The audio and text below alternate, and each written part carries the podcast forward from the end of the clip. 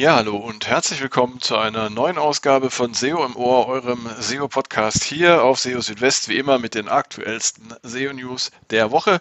Und ja, in dieser Woche ein etwas genauerer Blick auf die wichtigsten Neuheiten für die Suche, die Google auf der Search On 22 vorgestellt hat, die ja jetzt gerade stattgefunden hat.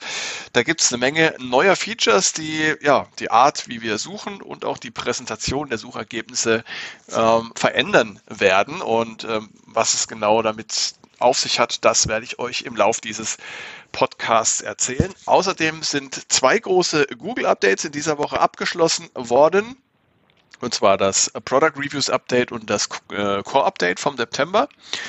Google testet das Öffnen von Suchergebnissen per Pop-up und der neue HTTPS äh, Report in der Google Search Konsole ist jetzt live. Ja, das sind die Themen in dieser Ausgabe von SEO im Ohr. Schön, dass ihr dabei seid und fangen wir gleich an mit der Search On. Äh, die Search On ist ja äh, in den letzten Jahren auch immer wieder eine Veranstaltung von Google gewesen, auf der wir einige neue Features kennengelernt haben neue Funktionen für die Suche.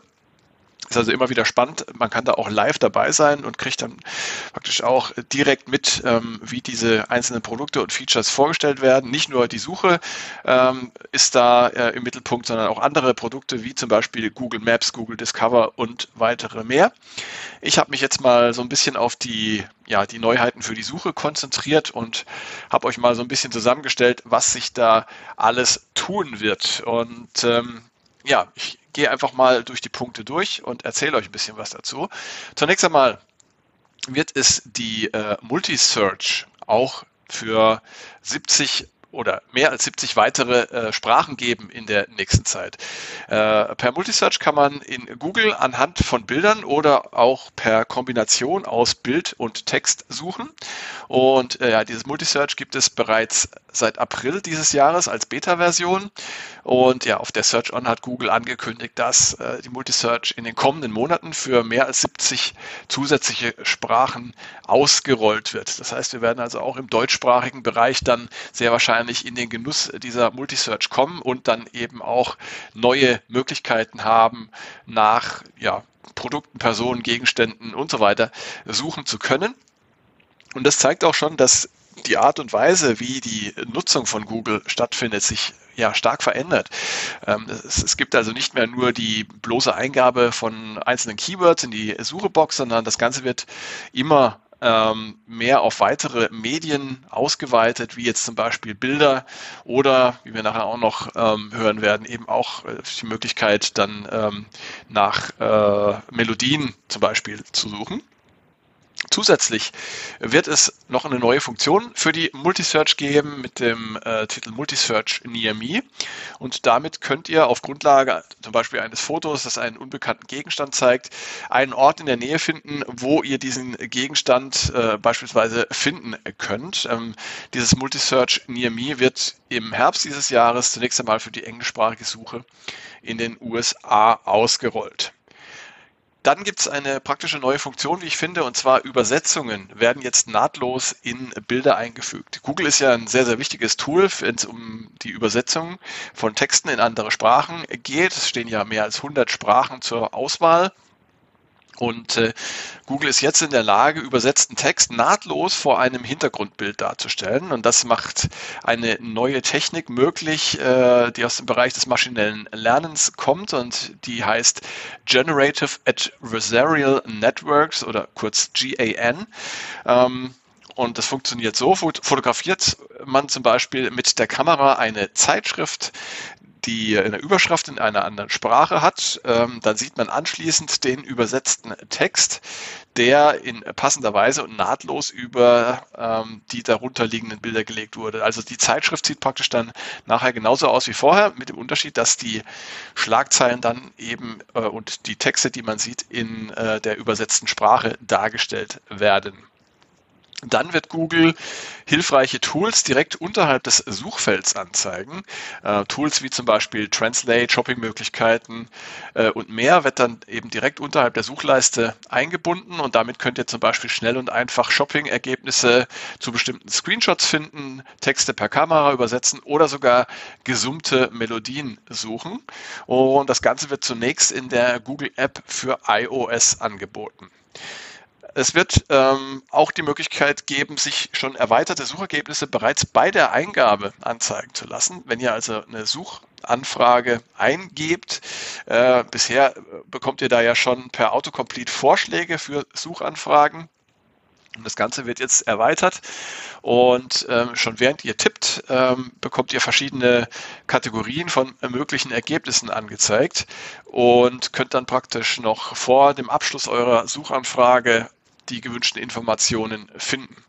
Ähm, ebenfalls praktisch ist, dass ihr bereits bei der Eingabe verschiedene Kategorien vorgeschlagen bekommt, die ihr dann per Klick oder per Tab auswählen könnt, um passende Ergebnisse zu halten. Wenn ihr zum Beispiel nach ähm, die besten Städte in Mexiko sucht und dann bekommt ihr die Kategorie für Familien zum Beispiel vorgeschlagen oder äh, ja für eine Städtetour. Dann könnt ihr da einfach drauf tippen und dann äh, könnt ihr damit eure Suche beschleunigen. Man muss natürlich dazu sagen, also für die Nutzer ist das alles sehr praktisch. Für die äh, Betreiberinnen und Betreiber von Websites ist das nicht unbedingt optimal, denn es kann natürlich dazu führen, dass die äh, Menschen die Suchergebnisseiten gar nicht mehr verlassen, sondern eben da gleich alles finden, was sie brauchen und dann gar nicht mehr auf eure Website draufgehen. Das ist also immer so ein bisschen ein zweischneidiges Schwert. Aber ich denke mal, äh, Google steht natürlich auch in einem harten Wettbewerb mit anderen Plattformen wie Instagram oder TikTok und muss natürlich da auch was dafür tun, da den Ansprüchen äh, der äh, User gerecht zu werden. Und aus diesem Grund ist es auch verständlich, dass da in diese Richtung die Bemühungen gehen. Die Präsentation oder die Darstellung der Suchergebnisse wird neu organisiert und äh, auf diese Weise soll besser abgebildet werden, wie sich die Nutzerinnen und Nutzer Themen erschließen. Das Ganze nennt sich Scroll to Explore. Und äh, das bedeutet, wenn ihr äh, ja, auf einer Suchergebnisseite seid, dann werden zunächst die wichtigsten Inhalte von verschiedenen Quellen in unterschiedlichen Formaten angezeigt, wie zum Beispiel Text, Bilder und Videos. Und beim Scrollen nach unten erscheinen dann außerdem Inhalte zu verwandten Themen. Neu sind auch Beiträge äh, aus Diskussionsforen in den Suchergebnissen in einer speziellen Darstellungsweise, die sich Discussions and Forums nennt. Ähm, in diesem äh, Suche-Feature erscheinen verschiedene Inhalte aus einer Auswahl von bekannten Foren und Online-Diskussionen aus dem Web. Sucht ihr zum Beispiel nach den besten Autos für eine wachsende Familie, dann erscheinen dort zusätzlich zu den normalen Suchergebnissen auch Links zu Posts aus Foren, die relevante Ratschläge anderer Personen enthalten, wie zum Beispiel zu Minivans, um viele Kinder zu transportieren. Ähm, und dieses Feature wird bereits ausgerollt, allerdings erstmal nur für die mobile englischsprachige Suche in den USA. Ja, und dann gibt es auch noch eine weitere praktische Funktion und zwar übersetzte internationale News. Ähm, Google wird zukünftig die Schlagzeilen internationaler Quellen auf den Suchergebnisseiten übersetzen. Und damit erscheinen die Schlagzeilen der News aus anderen Ländern zusammen mit den einheimischen Schlagzeilen in einer Sprache. Allerdings wird dieses Feature zunächst einmal nur die Inhalte deutscher, französischer und spanischer News auf Englisch übersetzen. Das heißt also, erstmal nur die englischsprachigen äh, Suche-Nutzerinnen und Nutzer werden davon profitieren, aber das wird sicherlich auch in nächster Zeit noch ausgerollt. Da deutschsprachige Suche hat er, glaube ich, auch ganz gute Chancen, weil sie jetzt eben am Anfang auch schon dabei ist als eine der Sprachen, die übersetzt wird. Ja. Zusätzlich zu diesen ganzen Features, die ich euch jetzt erzählt habe, gibt es auch noch viele weitere Neuerungen, die zum Beispiel Google Maps betreffen. Ähm, schaut am besten mal ähm, auf die Website der Search On von Google. Da kriegt ihr das Ganze in verschiedenen Formaten präsentiert. Da gibt es auch nochmal ein Video mit der, mit der äh, Präsentation der ganzen Themen und das ist auf jeden Fall wert, sich einmal anzuschauen.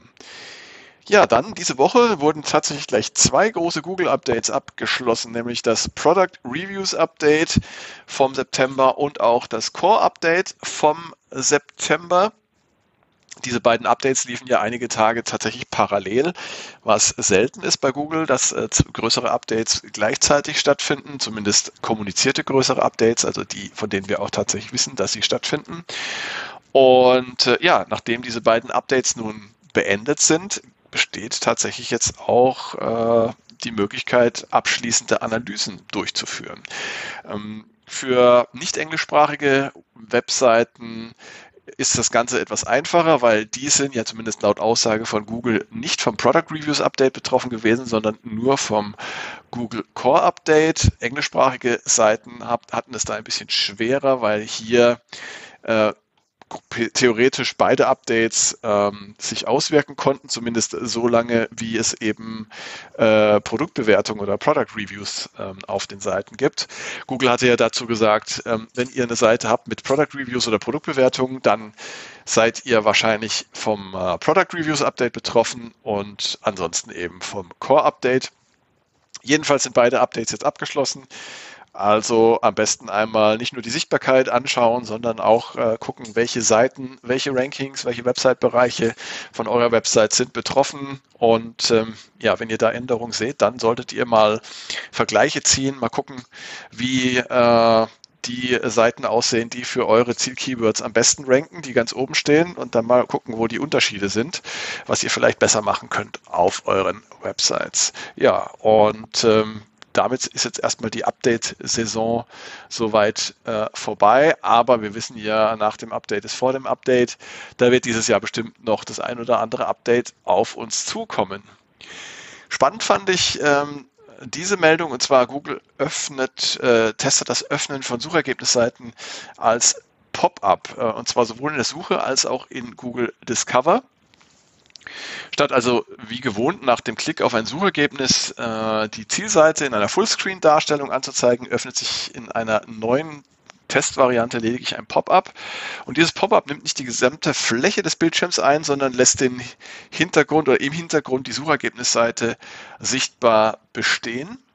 Und ähm, diese Darstellung ist wohl in der Google Beta App äh, Version 13.37 äh, vorhanden, die auf verschiedenen Pixel-Smartphones läuft. Und äh, ähnlich sieht es in äh, Google Discover aus. Nach dem Antippen eines Beitrags in Google Discover öffnet sich in der Testversion äh, eben keine Fullscreen-Preview, sondern ein Pop-up, unter dem ein Teil von Google Discover weiter sichtbar ist.